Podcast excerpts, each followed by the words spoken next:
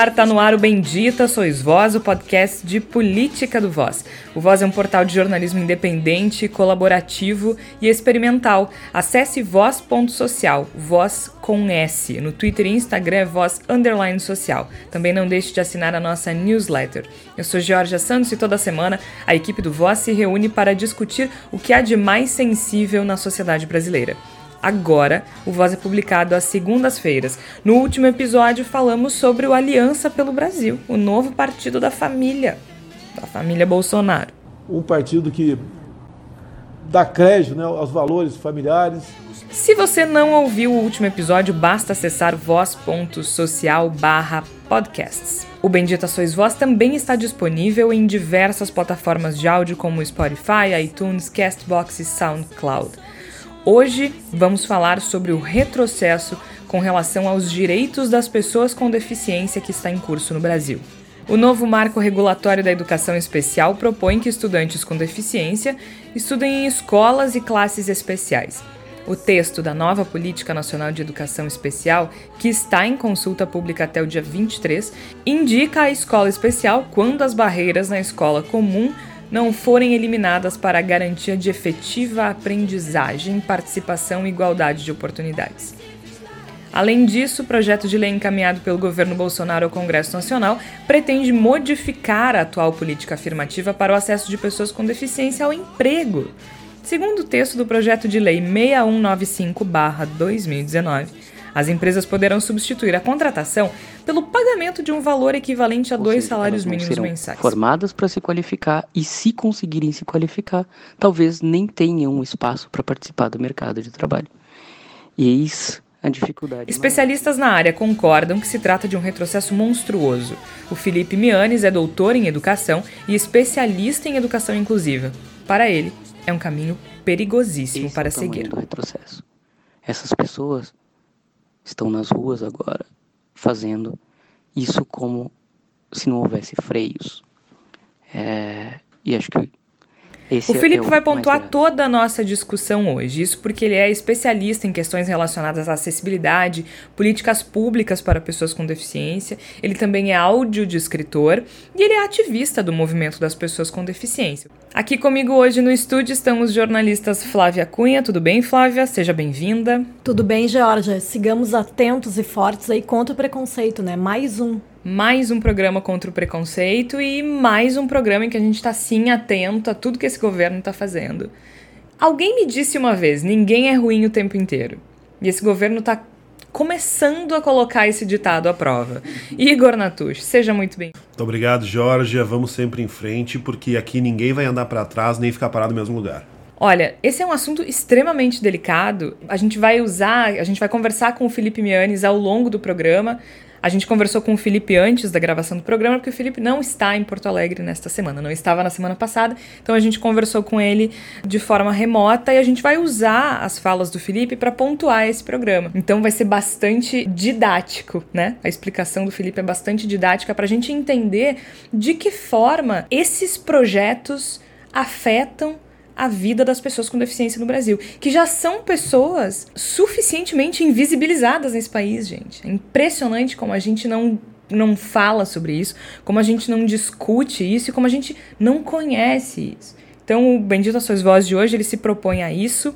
E foi, sim, uma sugestão do Felipe, que é nosso ouvinte. Então, a gente está uh, trabalhando junto. Acho que esse é um, é um episódio muito importante pra gente, porque ele comunga várias das coisas nas quais a gente acredita, que é fazer um jornalismo inclusivo, um jornalismo com propósito, em que a gente escuta as pessoas que nos acompanham. Então, eh, os nossos ouvintes, os nossos uh, leitores que estão em casa, se tiverem sugestões, também entrem em contato conosco, porque a gente quer fazer isso junto. Né? O Bendita não é nosso nosso da Georgia, do Igor, da Flávia e do Tércio e do Voz. Né? O Bendito é de todo mundo que quiser participar dele.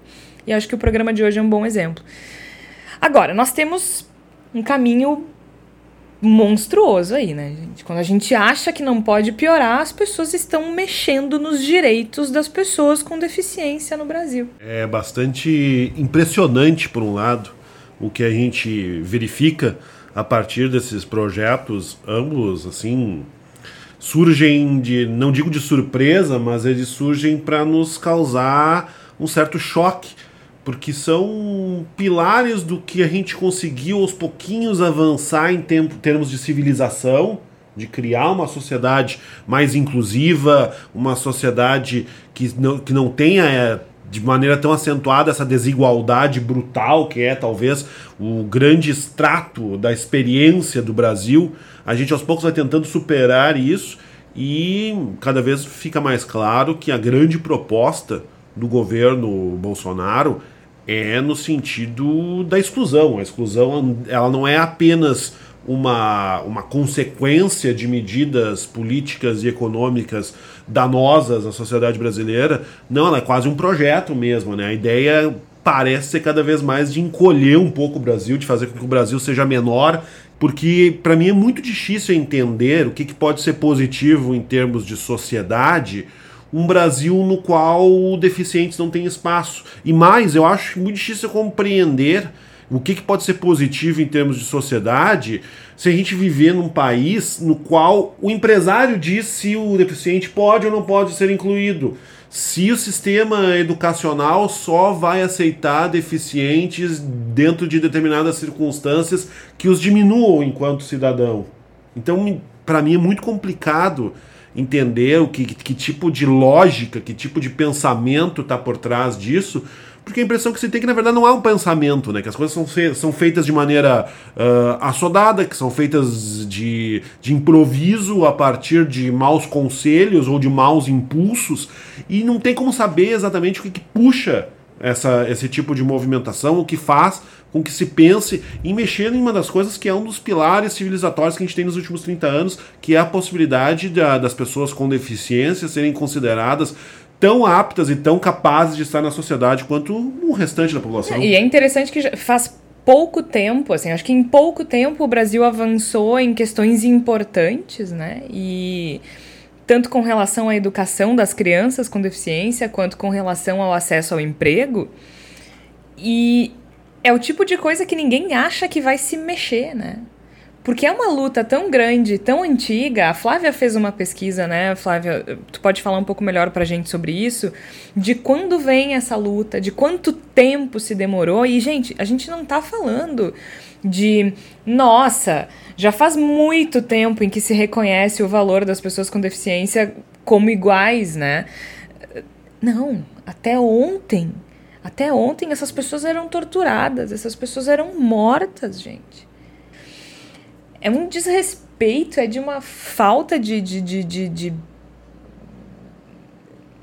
amor, humanidade, tudo. Não tem, não, eu não, não tenho nem, não sei nem o que dizer. Mas enfim, a Flávia fez uma pesquisa, né, Flávia? Uh, tu, tu voltou um pouco no tempo pra gente entender como é que a gente chegou até aqui, né? Assim, em, em termos de. Vamos voltar bastante na história, né? Uh, tem um, um, livro que ele é considerado meio que um, um, uma das, dos balizadores assim dessa questão da inclusão na educação. Vocês me perdoem meu inglês aqui, mas o, o título em, inglês é Teaching for Diversity and Social Justice. Não tem a tradução uh, em língua portuguesa. E nesse, nesse livro tem um, um, gráfico que eles fizeram falando assim ao longo da história no Ocidente como é que os deficientes eram tratados, né? Uh, entre 1200 e 1700 eles eram considerados possuídos pelo demônio, então eles eram queimados vivos. Uh, entre 1800 e 1920 eles eram considerados inferiores e tratados então como uma aberração. Então, por exemplo, nessa época não poderiam sair de casa. Qual foi o último ano que tu disse? 1920. Ontem. Isso, isso, isso no, no Ocidente de uma forma geral, né? E entre 1930 e 1940, que começaram a ter os primeiros estudos sobre genética, que a gente poderia pensar, bom, melhorou. Não, eram considerados defeituosos geneticamente, então o que, que deveria se fazer? Eles deveriam ser esterilizados ou exterminados. E a gente lembra que essa época, essa época começou aquela questão da eugenia, né? que é as, as pessoas têm que ser melhores, né? Então, como é que se faz isso? Faz seleção genética. E qual e... é o movimento político que coincide com esse período de tempo? nazismo, né, os campos de concentração, que também se fala, não se fala tanto sobre isso, mas, mas também tiveram muitas experiências, né, uh, que, que com, com deficientes, porque Sim, as eles eram considerados inferiores, né? também eram perseguidas pelo nazismo. Então, vocês pensam que em 1940 esse era o pensamento vigente no Ocidente a respeito das pessoas com deficiência. E eu acho que isso é muito hum, recente. Né? Então é por isso que existe tanto preconceito também, né? Porque existe toda uma luta, né? E agora chegando aqui no Brasil, uh, na década de 30 começou a educação especial no Brasil. Né? Teve um, um, instituto, é Sociedade Pestalozzi em, em, em Belo Horizonte, em 1930, uh, que começou a ser, foi o primeiro lugar em que as pessoas disseram, não, os deficientes, pessoas com deficiência, né, podem estudar. Foi ali, 1930, recente, né? As APAES foram criadas em 1954 no Rio de Janeiro, e é interessante isso porque foi por um casal de diplomatas norte-americanos. Eles chegaram aqui, tinham um filho com síndrome de Down, e não, não tinha nenhum tipo de amparo, e então eles decidiram, com esse apoio, com a força que eles tinham, política mesmo, né? Conseguiram fazer com que tivesse as APAES em 1954. Hoje em dia tem mais ou menos duas mil APAES pelo Brasil, né, que é para garantir os direitos de cidadania né, dos, do, das pessoas com, com síndrome de Down. Né, e eu acho que isso é, é uma coisa meio impressionante da gente pensar o quanto isso é recente. Uh, e eu digo assim, eu lembro de relatos familiares, assim, que na década de 60 e 70, em Porto Alegre, as pessoas que tinham filhos com síndrome de Down, elas eram hostilizadas na rua se elas saíam com seus filhos. Então a gente pensa que isso é muito recente, esse pensamento né? De que as pessoas deveriam deixar essas pessoas diferentes trancadas dentro de casa. Né? E, e, e eu acho que, que isso. Porque o, o que, que, se pensa sobre educação inclusiva, né? Claro que o Felipe vai falar disso com muito mais propriedade, mas a gente que não tem deficiência, por que, que é importante ter na escola educação inclusiva para as crianças que não têm deficiência? Porque se torna as pessoas menos preconceituosas, né? Aceitando o diferente. Já desde Sim, cedo. é porque é aí que tá. Eu acho que começa uh, com um entendimento de que não existe uma relação de superioridade e inferioridade. Né? Tu, tu precisa construir esse entendimento de forma social, de forma coletiva. Eu não sou superior porque eu enxergo e ele não. Né? Uh, e, e isso precisa ser trabalhado desde cedo. Esse entendimento ele precisa ser uh, básico, né? Precisa ser o alicerce da, da, da, construção de políticas públicas.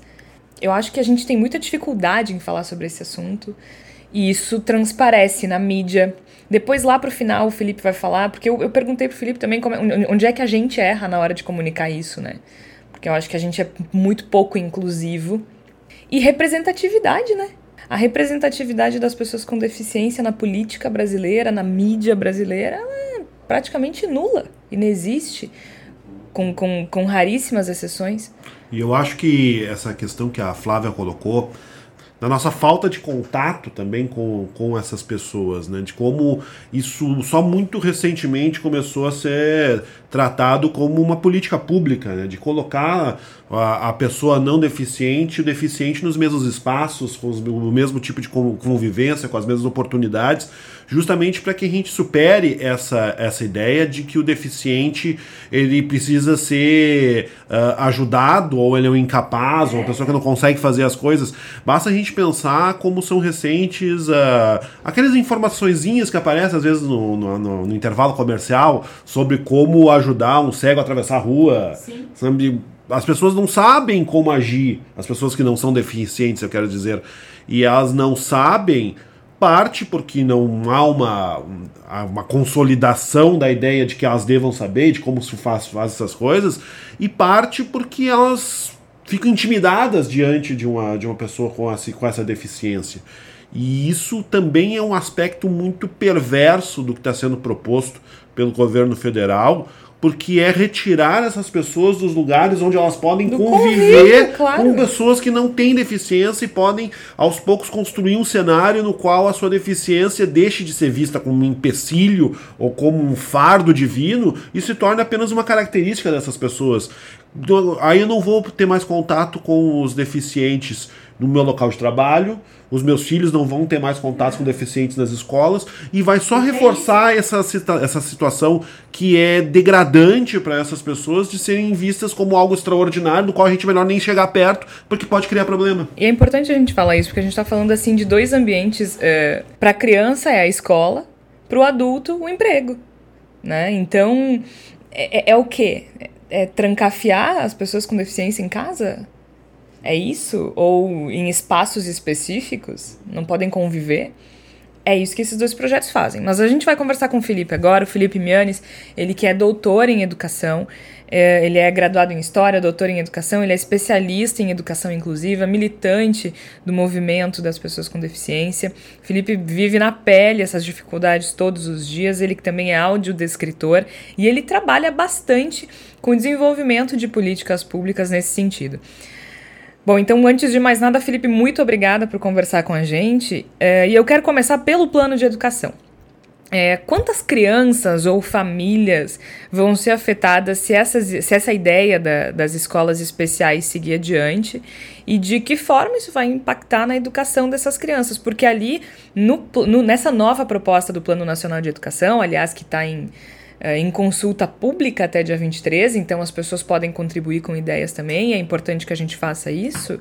Não sei se serão ouvidas, mas enfim, né? Tá ali à, disposição. Uh, ele diz que ele propõe que as crianças que não tiverem acessibilidade ou inclusão ou que estiverem em uma escola que não estiver pronta para recebê-los, devem ser encaminhados a uma escola especial. O que, que vai acabar acontecendo? Né? Nenhuma escola vai estar tá pronta nunca para receber e essas crianças vão ficar isoladas numa escola especial.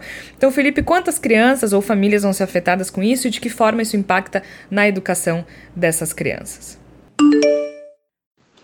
No Brasil, 6,7% da população tem algum tipo de deficiência.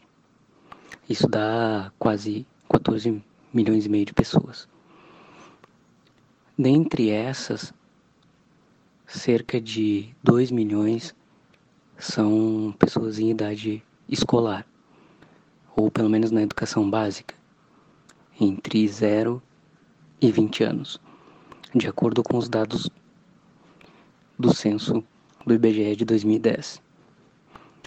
Conforme o censo escolar de 2018, nós tínhamos matriculado cerca de 2 milhões de alunos, um pouco menos, com, é, caracterizados como pessoas com deficiência e alunos de inclusão escolar. Desses, 1 milhão e 200 mil estudam em escolas comuns. Ah, o projeto do Plano Nacional de Educação Especial de 2018 abre brechas muito sérias para que as escolas comuns deixem de aceitar alunos com deficiência e passem esses alunos, repassem, encaminhem esses alunos para as escolas especiais. Então, se nós pensarmos que grande parte, para não dizer quase todas, as crianças com deficiência incluídas nas escolas comuns só estão incluídas nas escolas comuns por conta da lei de inclusão e da obrigatoriedade da inclusão dos alunos com deficiência na escola comum, é, tanto é que, conforme os dados do próprio Ministério da Educação, nós tivemos um aumento de matrícula de alunos com deficiência nas escolas comuns de 763% entre os, o início dos anos 2000 até 2018. Então, isso, se nós pensarmos que isso afeta 1 milhão e 200 mil crianças e nós temos pais responsáveis e, e outras pessoas que fazem parte do convívio familiar dessas crianças, nós estamos falando por volta de 4 ou 5 milhões de pessoas impactadas com essa medida de retorno para um, as escolas especiais, um retrocesso de no mínimo 30 anos, e isso vai ter um impacto porque essa escola não há mais a quantidade de escolas especiais que havia antes preparadas para trabalhar com esses alunos. Então eles não vão estudar nem na escola especial, porque não tem quantidades de escolas especiais para isso, e tampouco vão estudar nas escolas comuns, porque elas vão encontrar uma brecha no plano de educação especial para não aceitar esses alunos. E muitos deles, talvez até é, seria precipitado dizer, mas existe a possibilidade sim de que eles não estudem. Talvez esse seja o principal impacto do Plano Nacional de Educação Especial, que tem pontos positivos, mas os pontos negativos são muito mais negativos do que a gente possa imaginar e do que se pode prever. 6,7% da população brasileira tem algum tipo de deficiência. Isso equivale a cerca de 14 milhões de pessoas. Felipe foi bastante didático, bastante claro. Né? A gente tem pelo menos 1 milhão e 200 mil crianças aí, estima-se, que serão afetadas diretamente se essa proposta seguir adiante. Pais, mães, familiares responsáveis, 5 milhões né, de pessoas afetadas por esse plano. Existe algo mais perverso do que tirar uma criança da escola? Em nome do que, Jorge? É. Qual, é, o, o, o, qual é o benefício que, de maneira distorcida e talvez perversa, se possa querer alegar para tomar uma medida como essa? Qual é o bem que está se pensando em fazer, seja essas crianças, seja as suas famílias, seja, sei lá, o conjunto da sociedade brasileira que esteja dentro desse projeto? Não há. Não há, não é, não, não é crível imaginar que esse tipo de situação, claramente não planejada, não discutida com entidades de classe, seja positiva é apenas uma movimentação perversa e que eu acredito, como eu disse anteriormente, que leva numa direção de excludente por, por excluir. Que o objetivo é, de, é da exclusão. É, uma, é, é parte dessa, dessa espécie de patrola anticivilizatória que parece ser um dos grandes objetivos ideológicos desse governo que fica dizendo que não é ideológico me parece que inclui, que pega essa, esse grupo dos deficientes e joga dentro daquele grande balaio das coisas que representam a mudança errada dos últimos 30 anos na cabeça dessas pessoas e que precisa ser destruída. Fora isso, não faz sentido algum, se é que isso faz algum tipo de sentido, na verdade. Porque assim, se a gente pegar os dados do censo escolar, que foram divulgados em, uh, no início desse ano, o Instituto Nacional de Estudos e Pesquisas Educacionais, Anísio Teixeira, famigerado INEP. Eu nunca achei que eu fosse dizer o famigerado INEP, começa por aí, mas é, né? Nesse governo é famigerado. Nos últimos cinco anos, de 2014 a 2018, o número de matrículas de estudantes com necessidades especiais cresceu 33,2%, né? Isso segundo os dados do INEP. No mesmo período, também, como disse o Felipe, né? Aumentou de 87 para 92 o percentual daqueles que estão incluídos em classes comuns. Uh, e, e, aí a gente esses números que o Felipe estava falando, né? Eu só, eu só fui buscar para ver quanto era antes, para ver como como aumentou em, num período bem curto de tempo, que o Felipe falou em 1 milhão e 200 mil crianças, né? Que, que é o número do ano passado. Em 2014, eram 886 mil alunos com deficiência, altas habilidades e transtornos globais do desenvolvimento, que, que é o que a gente está falando aqui, que, que seriam afetados, né?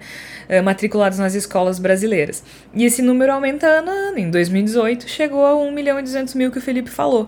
Então, uh, só entre 17 e 18 foi mais de 10% aumento. Então, assim, tu tá num caminho que ainda tá distante do ideal, que todo mundo sabe que ainda tem muita coisa para ser feita, mas tá, tá acontecendo, né? E aí, de repente, isso é tolhido. Uh, sem, sem uma, uma explicação. Porque assim, ó, só para as pessoas entenderem, por lei, o Plano Nacional de Educação, pelo Plano Nacional de Educação, o Brasil deve incluir todos os estudantes de 14 a 17 anos na escola. E os estudantes com necessidades especiais devem ser matriculados preferencialmente em classes comuns. E só assim tu consegue garantir um sistema educacional inclusivo, uh, salas de recurso multifuncionais, classes, escolas, serviços especializados, públicos ou conveniados e tudo mais. Um, E aí a gente até de necessidades básicas, né, gente? Banheiro, coisas assim. Os dados desse censo, 38,6% das escolas públicas de ensino fundamental e 55 das privadas têm banheiros para pessoas com necessidades especiais. É pouquíssimo. Agora tu imagina se tu retira essas pessoas desses ambientes. É, é isso tem um impacto enorme no desenvolvimento dessas crianças, né? Uh, enfim, se a gente começar a destrinchar os números, as coisas começam a ficar bem mais evidentes do, do, do, do tamanho da crueldade dessa proposta. E, como disse o Igor, vale repetir, não faz sentido, né, Flávia? É, e, e, lembrando, né, que a gente sabe o quanto a Constituição de 1988 ela não é seguida, né? Mas a Constituição ela prevê o acesso universal à educação para reduzir a desigualdade e entre as questões citadas pela Constituição está das pessoas com deficiência, em 1988. Uh, lembrando assim, né, que, que quando o Igor comentou aqui do, do governo se dizer que não é ideológico, né, sempre se fala que a Constituição de 1988 foi a Constituição cidadã. Sim. Justamente por sempre lutar por essa questão da inclusão de alguma forma, né? E, e então a, a, Constituição de 1988 no Brasil ela conversa muito mais com aquela questão do estado de bem-estar social, do que com o Estado liberal ou neoliberal. E é por isso, né, me parece, vamos pensa, pensando assim nessa lógica de governo que prega essa coisa, né, do, do Paulo Guedes aí, o Chicago Boy no, no, no governo, é isso, né? É, porque porque é, é isso, né? É, o, o, no momento em que se prega a, a inclusão nas escolas públicas, tem que ter investimento. E se o meu governo não quer fazer investimento nas escolas públicas, a gente vai tentar reduzir de todas as formas. Eu não estou nem afirmando que seja isso, eu estou supondo, porque eu imagino que seja isso, né? Uh, porque, assim, é uma forma de tu pensar, ah, é menos dinheiro pra gente investir, que bobagem, deixa as pessoas lá na escola especial. Ah, não existe escola especial, bom, não é problema meu mais, tá ali, não tá mais no plano de educação, pronto, exato, não é mais meu, meu problema. Lavando as mãos, né? E, e eu acho que, que, que essa questão, ela é realmente uma coisa criminosa. Porque, assim, é inconstitucional, a gente tem que garantir o acesso das pessoas à educação.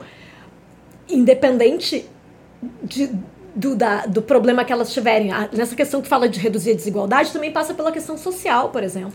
Né? Por que, que ainda temos que ter escolas públicas? Claro. No mínimo, porque as pessoas com menos dinheiro elas têm que estudar. E, e, eu acho que, que esse desmonte da escola pública, ele é um problema, e talvez a gente possa falar sobre isso em um outro episódio em especial, porque na verdade é isso, né? Uh, há 30 anos, pouco se falava sobre escolas particulares para classe média, por exemplo, né? E a gente percebe o quanto as pessoas agora fazem todo um esforço para colocar seus filhos em escolas particulares. E voltando para a questão das pessoas com deficiência, a gente sabe que as pessoas com mais dinheiro vão dar o seu jeito de fazer os seus filhos continuarem claro, estudando. Claro, isso né? sempre, sempre estoura vão, nesse, nessa questão. Não... As pessoas que têm dinheiro vão, vão, vão conseguir, vão, vão talvez se apertar, se endividar, não sei, mas assim, elas vão ter, buscar formas. Agora, se a pessoa tem deficiência e ela não tem dinheiro, ela vai ser mais prejudicada. É mais um momento em que a desigualdade do Brasil vem à tona nas, nas questões isoladas também, né? A gente está falando de deficiência, mas sim, quem vai sofrer é a pessoa com deficiência que não tem condições financeiras de colocar o seu filho em, um, em outra escola. Agora, esse texto, eu falei antes o Plano Nacional de Educação, que está em consulta pública, é a Política Nacional, nova Política Nacional de Educação Especial, tá? Uh, só corrigindo aqui.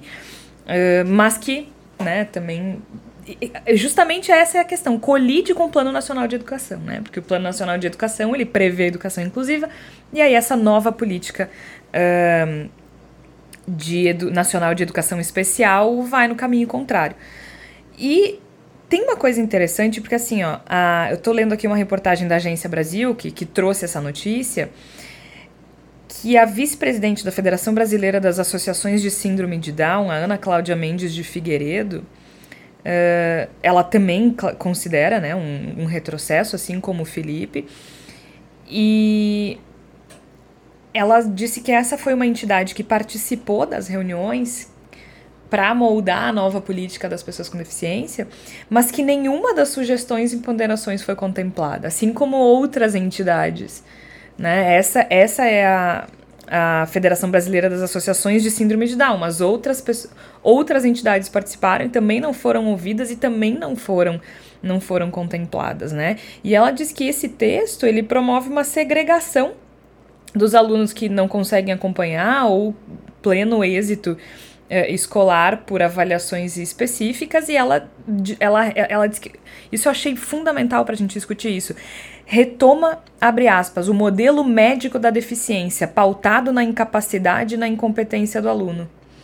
Essa é uma visão que foi superada há muito tempo. De forma oficial no Brasil, ela foi superada pela Convenção sobre os Direitos das Pessoas com Deficiência, que foi promulgada em 2019, 2009, desculpa. Então, há pelo menos 10 anos, a gente superou oficialmente no papel essa visão uh, capacitista, né? E aí é, tem umas aspas dela aqui que eu quero ler porque são muito interessantes. Ela diz assim, abre aspas. A deficiência não é mais simplesmente um impedimento de qualquer natureza nas estruturas e funções do corpo. É o resultado da interação entre esse impedimento e as barreiras que são impostas pela sociedade.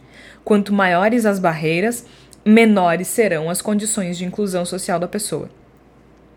Se tenho impedimento, mas as barreiras da sociedade são eliminadas, eu consigo participar da vida em sociedade em igualdade com todas as pessoas. Fecha aspas. É, é isso, o impedimento ele está na construção social que se faz do papel dessa pessoa numa sociedade, né? E a gente precisa superar isso. Se isso foi superado no papel, a gente precisa superar isso em convivência. Agora, uma das coisas que a gente conversou com o Felipe foi justamente tudo isso que a gente vem falando agora esse projeto de governo, né? O Felipe vai explicar para a gente de que forma todas essas medidas, a gente ainda não falou da medida que exclui as pessoas do trabalho, né? Que, que retira a necessidade de uma ação afirmativa nas empresas para contratar pessoas com deficiência. E outras propostas também que interferem diretamente na vida das pessoas com deficiência no Brasil, que trabalha para esse projeto de exclusão, como, como o Igor vinha dizendo. Existe em curso uma política de exclusão uh, do atual governo Bolsonaro que passou agora as pessoas com deficiência visual, uh, desculpa, as pessoas com deficiência passaram a fazer parte desse projeto de exclusão do governo, na medida em que o Plano Nacional de Educação é, sofre com as questões de, de retorno das, dos alunos com deficiência para a escola especial, mas também uh, a PL 6159, que desobriga praticamente as empresas de cumprirem as cotas, cuja lei é lá dos anos 90 ainda, porque é, ao invés de cumprir as cotas, as empresas poderiam pagar uma multa, que por sinal é muito baixa, e elas estariam desobrigadas a cumprir a cota a partir do pagamento da multa. Essa PL foi retirada à urgência, mas ela continua na pauta e, portanto, o, o presidente da Câmara dos Deputados, Rodrigo Maia, pode colocar em pauta no momento que ele desejar. Então o perigo continua, embora tenha havido um alvoroço de que houve uma vitória das pessoas com deficiência, talvez tenha havido um adiamento, mas não sei se uma vitória. É, então nós temos em curso, ao mesmo tempo, a reforma da Previdência, que retira direitos das pessoas com deficiência, a, terce, a reforma trabalhista, porque a terceirização é, faz, não, tem, não tem cotas para terceirização. Uma empresa terceirizada que, que atua com funcionários terceirizados não precisa cumprir cotas, por exemplo. Junto com isso, nós temos a desobrigação ou a tentativa de que se desobrigue as escolas comuns de aceitar alunos com deficiência, se com os alunos com deficiência já estudando nas escolas comuns, nós ainda precisamos que as pessoas com deficiência tenham qualificação para ocupar cargos e com melhores remunerações e cargos cuja qualificação é mais específica. Com essas medidas já é difícil. Agora imagina com o retorno dessas, desses alunos à educação especial. Isso vai se tornar ainda mais difícil. Então nós temos uma tentativa de barrar ações afirmativas que colocam as pessoas com deficiência no mercado de trabalho e junto com isso a precarização da inclusão escolar dos alunos com deficiência.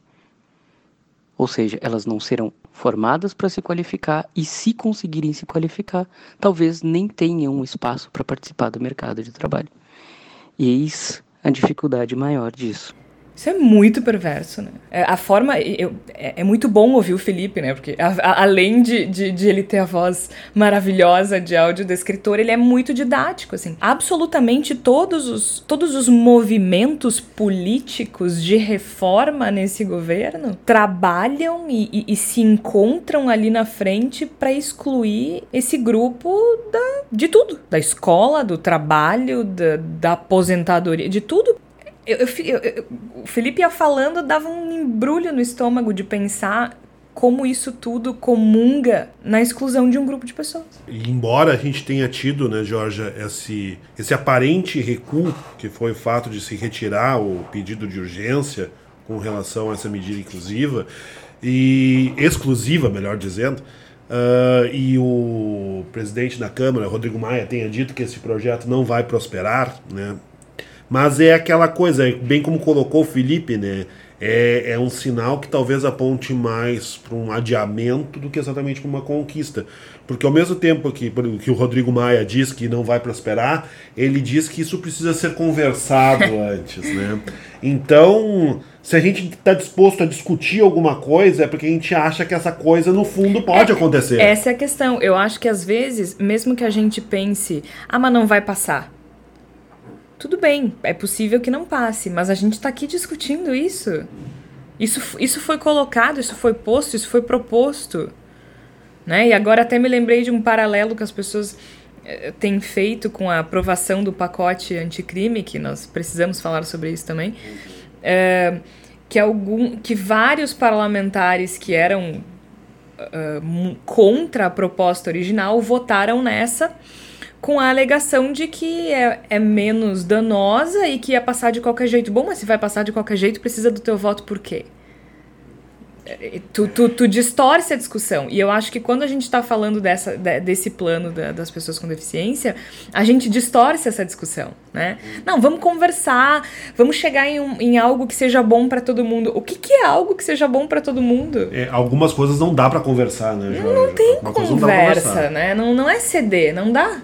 Não Sim. dá, não dá para ceder. Aí a gente também já, até complementando um pouco, né, reforçando, melhor dizendo, um pouco do que o Felipe falou, de como esses projetos todos eles se encadeiam no fundo para gerar o mesmo efeito destrutivo e brutal sobre os deficientes.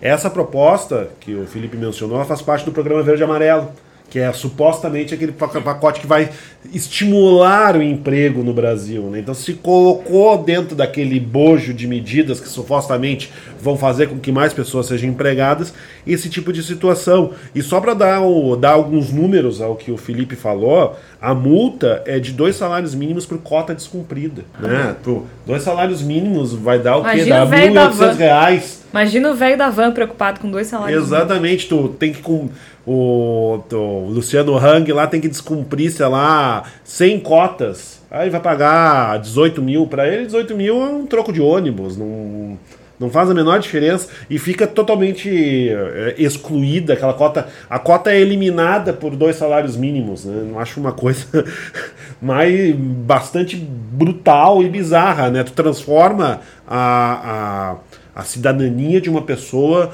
a, a possibilidade dela atuar na sociedade em dois salários mínimos. É muito torpe. Mas o Felipe tem mais para falar. Se nós pensarmos que as ações afirmativas pelos direitos das pessoas com deficiência começam efetivamente previstas em lei na Constituição de 1988, com o direito a frequentar dessas dos alunos da, com deficiência frequentarem as escolas comuns. E essa efetivação do direito e a obrigatoriedade das escolas é, aceitarem alunos com deficiência é de 2001 da resolução 02 do, do mesmo ano do Conselho Nacional de Educação então nós estamos voltando praticamente 20 ou 30 anos no tempo, em, em, em um ano, nosso retrocesso é praticamente de 20. Porque é mais do que um projeto de lei para não cumprir cotas, para precarizar o trabalho das pessoas com deficiência, que já há uma dificuldade, porque eu conheço inúmeras pessoas com deficiência com uma formação muito ampla e que são recusadas no mercado de trabalho por terem deficiência e que são é dito a elas que elas devem se colocar nas vagas já existentes de baixa qualificação. E há, junto com essas medidas que a gente vê do governo Bolsonaro de exclusão de, de negros, de pobres, de LGBTQ e, e outros grupos minoritários, as pessoas com deficiência sofrem menos com isso porque o preconceito com as pessoas com deficiência ele é mais escamoteado, digamos. As pessoas elas disfarçam ou fanta é, não fantasiam, mas colocam um verniz da piedade para com as pessoas com deficiência e na verdade é uma discriminação, porque nós temos as possibilidades, se nós tivermos condições de atuação, condições educacionais, condições de trabalho, acessibilidade nós vamos nós podemos nos equiparar às outras às pessoas de outros grupos. A questão é que além de não de estarem nos retirando essas condições, as pessoas agora têm a oportunidade de demonstrar que são preconceituosas porque elas sabem que nada acontece. Isso que no que diz respeito às pessoas com deficiência, esse preconceito, ele, como eu disse, ele é mais invernizado, porque as pessoas sentem pena da, de quem tem deficiência, então elas não acham que nós, nós sejamos um perigo iminente. E, no entanto, tratar a pessoa com deficiência como com comiseração ou como uma vítima é também uma forma de discriminação. Eu não vou sair na rua e apanhar por ser cego. Mas é, toda vez que alguém me abordar, ela vai me tratar com um ar de inferioridade, que dói tanto quanto um soco no estômago. Esse é o tamanho do retrocesso. Essas pessoas estão nas ruas agora fazendo isso como se não houvesse freios. É, e acho que esse é, é o mais grave. O que o Felipe fala é muito potente, porque é algo que uma pessoa que não tem algum tipo de deficiência nunca vai saber como é. Nunca. Né? Tu ser. Aí eu volto lá pro início. A importância de, de, de as crianças conviverem juntas, as crianças que têm, as crianças que não têm alguma deficiência, é o impacto que isso causa em toda a construção social e coletiva de como a gente vê uma pessoa com deficiência essa questão da piedade, né? Eu, eu acho interessante trazer aqui um caso pessoal meu, né? Eu, eu no, no ano 2000 eu namorei com, com um cara que é cadeirante e isso trouxe uma grande surpresa por parte das pessoas, como se ele não fosse um homem como outro qualquer. Para mim sempre foi. E as, algumas pessoas me diziam, as pessoas supostamente não preconceituosas, algumas não escondiam a surpresa, mas as que escondiam me diziam assim: Flávia, que legal! E eu, que legal o que? O que tu tá fazendo? E Sim, o que que, o que que eu tô fazendo? Ah, tu tá namorando com uma pessoa assim. Eu disse, não, mas olha só, não tem nada a ver. Eu, eu estou namorando com ele porque me apaixonei por ele. Né?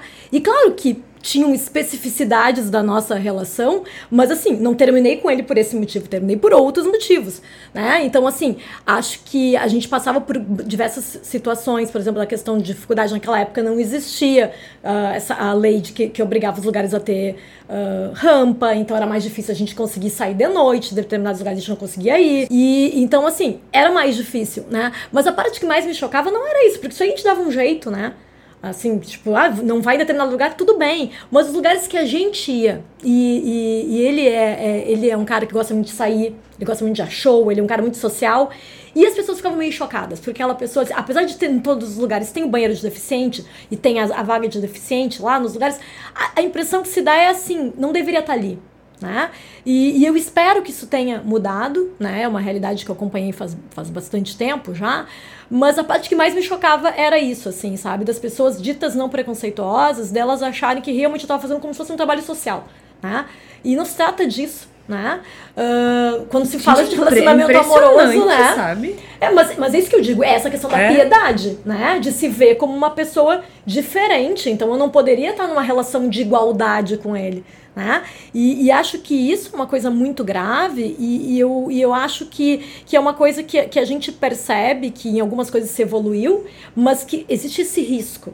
E eu acho que, que, que esse, esse, esse é o problema do atual momento que a gente está vivendo. É esse risco de retrocesso em diversos sentidos, e talvez as pessoas agora não, não se sentirem mais tão. Uh, envergonhadas de demonstrar os seus preconceitos, né? Agora a coisa tá indo assim, ladeira abaixo, né? As pessoas estão falando tudo que elas pensam. E até nisso, né? O empresário, ai, tá, tá me dando trabalho contratar essas pessoas, quem sabe a gente não contrata mais. Sim, porque, vamos falar a verdade, qual é, o, o que que tá por trás de um projeto desse se não for isso? Qual, qual é a justificativa se não for se, se não o movimento das, dos empregadores. A única lógica é a do empresário, do empregador, que acha melhor pagar dois salários mínimos para se livrar de um encargo do que construir uma rampa, colocar um banheiro acessível no seu local de, de, de, trabalho. Não vejo outra situação, não vejo outra lógica. E é uma coisa muito pequena, né? Inclusive, não só pequena no sentido de ser perversa contra essas pessoas, mas pequena dentro do, do, dos interesses de uma nação em desenvolvimento. A gente precisa muito mais do que simplesmente fazer com que empresários gastem algumas dezenas de reais a menos. O Brasil não vai a lugar nenhum se ficar uh, sendo mesquinho com pequenos gastos, em nome de uma de um suposto incentivo, estímulo ao emprego. Não, ao contrário. Se a gente coloca uma situação no qual as empresas podem fazer, inclusive, acordos entre elas, para uma cumprir a cota da outra, ou pagar a cota da outra, pelo contrário, isso é um desestímulo ao emprego, isso é, é exclusão de pessoas do mercado de trabalho e de toda a sociedade, porque querendo ou não, nossa sociedade é construída a partir do fato de você ter um emprego, você não ter um emprego, você ter um trabalho Sim. ou não ter um trabalho, ainda você ir à escola ou ir à escola. Ainda mais numa sociedade em que o trabalho é tão definidor, né, de, de, de, de como tu vive na sociedade, assim, porque no Brasil, de novo, um país desigual como o nosso a a, as nossas vidas giram em torno do, dos nossos trabalhos, do que a gente faz. É, é uma merda, mas é assim. É, e a pessoa já não consegue, uh, como o exemplo que a Flávia trouxe, a pessoa já tem dificuldade de ter acesso aos equipamentos culturais. A pessoa já é, já é vista pelos, pelas outras pessoas como um coitado, alguém que precisa de ajuda. E aí essa pessoa não pode frequentar o trabalho porque resolveram lá que ela não, não que é melhor pagar um dinheirinho do que ter uma vaga para ela. Essa pessoa já não consegue, como bem colocou o Felipe na sua fala, acho um dos pontos mais interessantes da fala dele, o fato de que essas pessoas elas não podem ser uh, trabalhadores temporários, elas não podem isso né, é muito interessante, né? Fazer intermitência. Da, da, empresa terceirizada, ela não, ela, ela foge dessa, dessa obrigação, né? Exatamente. O, o, trabalhador terceirizado, ele não, ele não tá incluído nisso. E aí tu começa a tolher uma série de coisas, né? E aí onde é que a, a, a, o que resta? O que resta é um Brasil que quer, dentro da lógica desse governo, ser menor, ser bem pequenininho, que poucas pessoas cabem, que poucas pessoas custam menos e o resto, bom, o resto que se vire. E as passadas de pano, como sempre, elas vêm naquela esteira meritocrática. Ah, não, mas se ele, se ele for bom, vai dar tudo certo. Ah, sim, claro. É bem. Vai, vai, o caminho é exatamente o mesmo. A gente constata não, isso no dia a dia, é, né, No Jorge? dia a dia a gente vê um monte de, de facilidades como essa, de ai, se o cara for bom. Ai, por favor, sabe? É, é uma coisa assim, é uma, é uma falta de noção da própria realidade. E é um auto-engano, é um auto-engano, porque as pessoas estão diante de um problema gravíssimo, que eu acho que está sendo muito bem exposto pelo Felipe no decorrer desse programa, e como elas não conseguem uma solução simples para esse problema, elas partem para o auto-engano. Não, mas se o cara for realmente bom, ele vai é, ter um emprego. É, é, é, aquela coisa, é um modo moderno de acreditar no Papai Noel no Coelhinho da acho, Páscoa. Eu acho muito interessante que se acredite no Papai Noel no Coelhinho da Páscoa em 2019 com o índice de desemprego que está no Brasil hoje, acho que está tipo 12 milhões de pessoas desempregadas. Agora, eu acho que tem uma questão também que aí a gente tem que fazer o meia-culpa. A forma como os meios de comunicação, de maneira geral, tanto no jornalismo quanto no entretenimento, tratam a questão da deficiência, contribui muito para essa visão, especialmente para essa visão de, de, de, de, piedade, né, de comiseração. E o Felipe também fala um pouco sobre isso, né, de que forma a gente erra enquanto sociedade.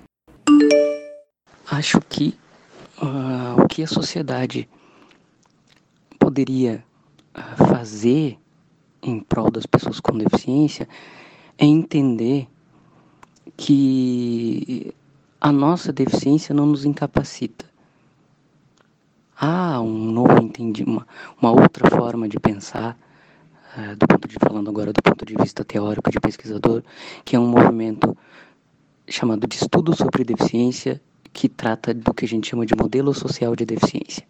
Esse modelo social de deficiência entende que a deficiência não está na limitação corporal do indivíduo, mas sim na sociedade que não oferece as oportunidades e os meios necessários para que o sujeito com deficiência tenha acesso às mesmas oportunidades que os outros.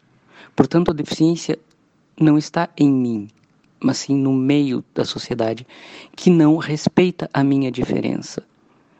É, é claro que eu tenho uma limitação corporal, mas ela não influenciaria na minha inserção social se é, tivéssemos uma sociedade preparada para lidar com as diferenças. Acho que o talvez o papel daqueles que trabalham com comunicação e, e os jornalistas seja, por exemplo, é, muitas matérias colocam deficiente visual, médico deficiente visual uh, ou é, jornalista, cadeirante, ele é só jornalista, é só médico, é professor. Esse com deficiência é como se fosse uma marca, um rótulo e, e que já mostra, ó, é, ele é, apesar ou por causa de ter uma deficiência, é jornalista. Isso, esse rótulo é que é, para mim, um problema a ser vencido. Acho que uh, os meios de comunicação, como no caso vocês estão abrindo esse espaço, acho que a gente tem, ma tem mais espaço do que já teve, precisa ter mais do que tem, porque uh, nós estamos inseridos nas lutas pelas minorias. Muitas vezes as outras minorias tendem a apagar a questão da deficiência, muito embora exista mulheres negras com deficiência, homens LGBTs com deficiência. E é um tema pouco tratado. E quando ele é tratado, as pessoas ainda usam termos como portador de deficiência, que a gente já não usa mais, é, necessidade especial, que a gente já não usa mais, e outras que só as, principalmente os meios de comunicação, têm a função de, de informar as pessoas que não trabalham com isso e a sociedade para que a gente possa não, não, não ser mais tratados como outrora especiais ou excepcionais, mas pessoas com deficiência que tem as suas dificuldades, como todo mundo, tem os seus problemas, como todo mundo, mas que carecem de oportunidade e respeito à diferença. Acho que é, tratar, estudar sobre deficiência, entender o que pensam as pessoas com deficiência, não pelo viés da superação, mas pelo viés da diferença, seria um caminho bastante importante para os meios de comunicação e para a sociedade como um todo entender o nosso lado da história. É isso. É preciso um movimento constante, afirmativo, de inclusão, que tem que ser de todo mundo. Né? A gente precisa fazer a nossa parte. Uh, esse programa é muito pouco perto daquilo que a gente pode e deve fazer e aí eu acho que a gente pode se comprometer aqui também a pensar a inclusão de uma forma mais natural. Eu acho que grande parte do problema está ali, nessa mecanização da inclusão como um favor. Não é favor dizer, não é favor entrevistar uma pessoa que tem deficiência para falar sobre aquilo que ela sabe falar, né? E assim como disse o Felipe, o fulano de tal que é cadeirante, o fulano de tal que é deficiente visual, não, não precisa, não, não tem porquê. Eu acho que são, são, são passos pequenos, mas importantes e significativos de uma luta que é relevante e que a gente não pode deixar de lado. E este governo que a gente adoraria não falar deste governo, mas a gente não consegue. E este governo está mostrando pra gente que a gente não pode esquecer disso. A gente não pode desviar o assunto, a gente não pode piscar que acontece alguma coisa. Falemos da ironia um pouquinho, que a gente ainda não falou disso. Acho justo, acho justo.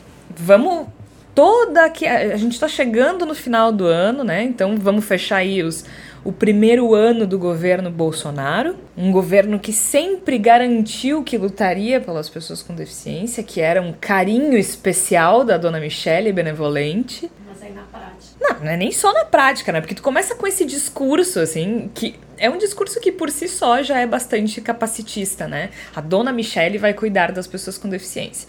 Não, a dona Michelle não tem que cuidar das pessoas com deficiência. O governo precisa investir em políticas públicas e afirmativas para essas pessoas poderem viver em sociedade. É um governo que, que usa palavras como escudos, como uh, manobras diversionistas, mas que na hora de aplicar ação a essas eventuais palavras, o faz sempre no sentido oposto. Eu acho que essa ironia que envolve a primeira dama é muito ilustrativa do que de fato tem sido o andar da carruagem do governo Bolsonaro. Ele é um governo no qual uh, se trabalha algumas imagens quando na hora de fazer acontecer, a lógica é totalmente oposta. Ele é um governo que uh, parece determinado em utilizar uma patrola rumo ao passado, né? fazer com que o país recue dentro de uma lógica que ela é reacionária? E mais até do que reacionária, ela é anticivilizatória. O, o, o final da jornada deste governo, caso ele consiga avançar nas coisas que insinua e muitas vezes recua, felizmente, mas que está sempre tentando impor à sociedade, é no sentido da gente ter um Brasil menos civilizado, um Brasil mais colonial, um Brasil no qual poucos têm acesso às benesses de, de uma, da existência de uma nação, de uma sociedade, e que a grande parte das pessoas fique excluída e que tenha que ficar excluída e ficar quieta, porque senão eles já ameaçam. Ah, não, se continuarem protestando, se protestarem muito, nós vamos ter que fazer um novo AI-5. Ou seja, é uma, uma tentativa de impor uma marcha anticivilizatória por meio do medo e por meio do desprezo a tudo que na cabeça dessas pessoas é diferente. E eu acho que esse programa de hoje acaba sendo muito importante para nós enquanto projeto Voz. E, obviamente, as falas do, do Felipe são muito mais ilustrativas do que qualquer coisa que eu possa dizer, mas no sentido de que a gente realmente tem que estar atento a tudo, porque se nós não estivermos atentos a todas as coisas, a, a, a sanha, essa, essa ânsia, essa necessidade uh, patológica de recuo e de destruição de tudo que lembre civilização no Brasil, ela vai acontecendo por todos os lados e a gente fica numa situação no qual ou a gente se posiciona contra isso de maneira enfática e de maneira permanente, ou a gente depois talvez tenha apenas a oportunidade de juntar os cacos de um país destruído por essa lógica absolutamente re regressiva e que pode acabar deixando a gente de volta não há 20, 30, 40 anos, mas talvez alguns séculos, inclusive. E como diz a música que nós usamos para a trilha do programa de hoje, é preciso estar atento e forte, sempre, constantemente. E como eu disse no início do episódio, se alguém um dia me disse que ninguém é ruim o tempo inteiro, estou começando a ter minhas dúvidas, né? Olha, o pessoal tá forçando a barra. Agora chegou o momento da nossa palavra da salvação. Eu pensei muito sobre isso hoje. Por quê? E aí, aí volta a minha culpa. O meu primeiro instinto foi procurar documentários, filmes, séries sobre pessoas com deficiência. Uh, inclusive, tem um que eu gostaria de recomendar. Ele não está disponível online, gente, mas eu quero falar sobre ele, que é o documentário Todos. Ele é um longa brasileiro de 2016, dirigido pela Marilene Castro da Costa e Luiz Alberto Cassol. Foi premiado uh, em diversas mostras, na Mostra Gaúcha, do Festival de Cinema de Gramado, competição de documentários em Portugal também. Eu vou ler a sinopse para vocês. Um historiador viaja por várias cidades do Brasil e no exterior em busca de resposta a uma pergunta: o que é acessibilidade? Acompanhando a trajetória de Felipe, um homem que tem deficiência visual, que percorre caminhos que são acessíveis e outros com muitas barreiras. É um filme sobre pessoas e suas diferenças. Adivinha qual é esse Felipe? O Felipe Mianes, que conversou com a gente. Um, ele, enfim, por algumas questões técnicas, o documentário ele não está disponível online, mas o Felipe disse que a produtora ela exibe mediante demanda e solicitações de escolas e outras instituições de ensino, cultura. Então, é, quem aí estiver nos ouvindo e estiver interessado em assistir ao todos, a produtora ela exibe esse filme sob demanda. Então, é só entrar em contato com o pessoal. Acho que vale muito a pena, principalmente para as escolas, né? Eu acho que é um momento muito importante para assistir. Mas aí depois disso eu fiquei pensando assim, né? Ah, vou procurar um filme sobre pessoas com deficiência. Aí eu pensei no Colegas, que é um filme brasileiro muito legal de aventura, em que três jovens com síndrome de Down que são apaixonados por cinema, eles fogem de casa e o filme é super divertido e tal. Mas eu fiquei pensando, eu tô, eu tô reproduzindo uh, aquilo que o Felipe estava dizendo, né? Então eu resolvi mudar. E eu vou indicar um livro e um filme o livro é a biografia do Franklin Delano Roosevelt, que foi presidente dos Estados Unidos. A biografia se chama O Presidente que Tirou os Estados Unidos do Buraco, do Alan Brinkley e do Maurício Tamboni. É, eu não li, tá? Mas por que, que eu tô recomendando? Porque o FDR tinha era uma pessoa com deficiência. Ele teve polio uh, aos 39 anos, se eu não me engano. Então ele tinha muita dificuldade para caminhar, usava cadeira de rodas eventualmente. Mas eu não estou dando uma sugestão sobre uma pessoa com deficiência, eu estou dando uma sugestão sobre a biografia de um dos presidentes mais importantes da história dos Estados Unidos. Eu nem estou fazendo juízo de valor, eu acho, é que, acho que é interessante a gente assistir. E um filme que particularmente eu adoro é o filme Frida, com a Salma Hayek, que conta a história da pintora mexicana, é, que é uma das pintoras artistas plásticas, na minha modesta opinião, que não entendo lufas, mas pro meu olho é uma das mais brilhantes. Uh, e eu estive em Buenos Aires ano passado e foi a primeira vez que eu vi uma obra da Frida no, no Museu de Arte de Buenos Aires. E eu fiquei muito impactada, fiquei muito impressionada com a obra dela, então acho que é interessante que as pessoas ela tá muito. Ela virou ícone pop, né? Mas a, a história da Frida é incrível e o filme também é incrível. E a Salma Hayek também tá incrível, então vale muito a pena. Então fica aí a palavra da salvação de hoje. O filme Frida, e a biografia do Franklin Delano Roosevelt, uh, o presidente que tirou os Estados Unidos do buraco. Por hoje é isso. Na semana que vem a gente volta. O ano já está terminando, não é mesmo? Eu quero deixar aqui o agradecimento ao Felipe. O Felipe que ouve a gente sempre, sugeriu a pauta e eu espero que, que outros ouvintes também sugiram coisas para a gente conversar. Às vezes a gente consegue, às vezes não, não é mesmo? Mas a gente tenta, a gente se esforça. E a gente já vai se encaminhando, né, para para o final do ano. Então, em seguidinha aí a gente vai fazer uma, uma retrospectiva, mas vamos deixar mais pro, pro final, né? E a gente volta na próxima semana. Flávia, muito obrigada. Uh, eu vou só deixar mais uma sugestão, já que tu falou aí de, de Ano Novo, me lembrei de um livro que é muito legal, que é o Feliz Ano Velho, do Marcelo Rubens Paiva, que foi um dos livros que eu mais reli na minha adolescência. Ele é um livro da década de 80 e que ele fala sobre essa questão do Marcelo Rubens Paiva ter ficado uh, cadeirante, mas ele vai muito além disso, porque ele fala sobre a ditadura militar, ele fala sobre várias questões que infelizmente estão muito em voga no momento. Né? E eu acho que é importante a gente também conhecer a nossa história a partir de outras perspectivas, né? Porque ele é um livro que fala muito sobre essa cultura pop mesmo, né, daquela época, e também que mostra o Marcelo Rubens Paiva como um cara que não era um coitadinho, ele era um cara como outro qualquer que por acaso ficou numa cadeira de rodas e eu acho que é bem isso que a gente tem que pensar, né? Que as pessoas deficientes não são uh, diferentes ou, ou, ou coitadas ou não tem defeitos, na verdade ali ele mostra muitos também, defeitos, também né? isso é importante. E eu acho é. Que, é, que é interessante isso, né? E é um, é um livro que ele virou um best-seller na época, hoje em dia não é tão comentado, mas eu acho que vale leitura. Ai, nossa, muito boa lembrança. Eu sou fissurada nessa obra, eu acho que vale muito a pena. Eu li quando era adolescente, fiquei assim, sabe aquelas leituras que a gente diz numa sentada, né? Numa tarde, assim, eu devorei o livro, vale muito a pena. E acho que também é, é, é um livro bem fácil de encontrar. Bom, a gente vai ficando por aqui. Flávia, muito obrigada. Igor, muito obrigada. A gente volta na próxima semana com mais Bendita Sois Vós. Até lá. É preciso estar atento e forte. Não temos tempo de temer a morte.